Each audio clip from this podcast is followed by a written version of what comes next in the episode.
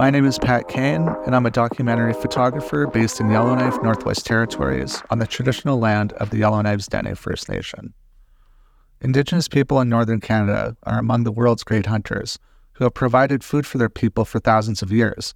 Since colonization and the introduction of settler systems and policies, Indigenous people's relationship with food has drastically changed.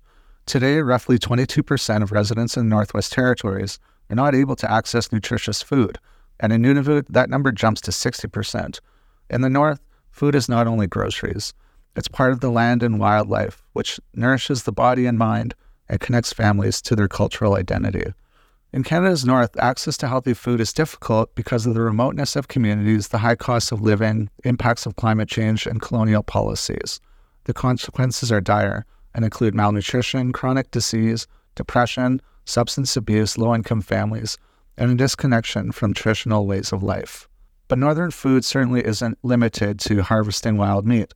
Since the early days of colonization, and as the Hudson's Bay and Northwest Companies settled in Canada's hinterland, Indigenous people traded for commercial groceries.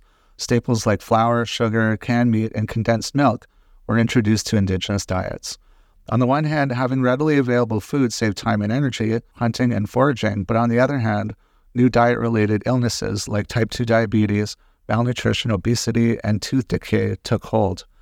The introduction of grocery stores also led to a disconnection from traditional ways of life and family rules, which in turn has led to depression, substance abuse, and housing insecurity.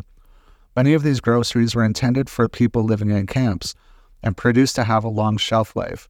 Today, those buying habits are still here as people must often buy food for several generations of family living under one roof, not to mention that most produce is spoiled by the time it reaches grocery stores.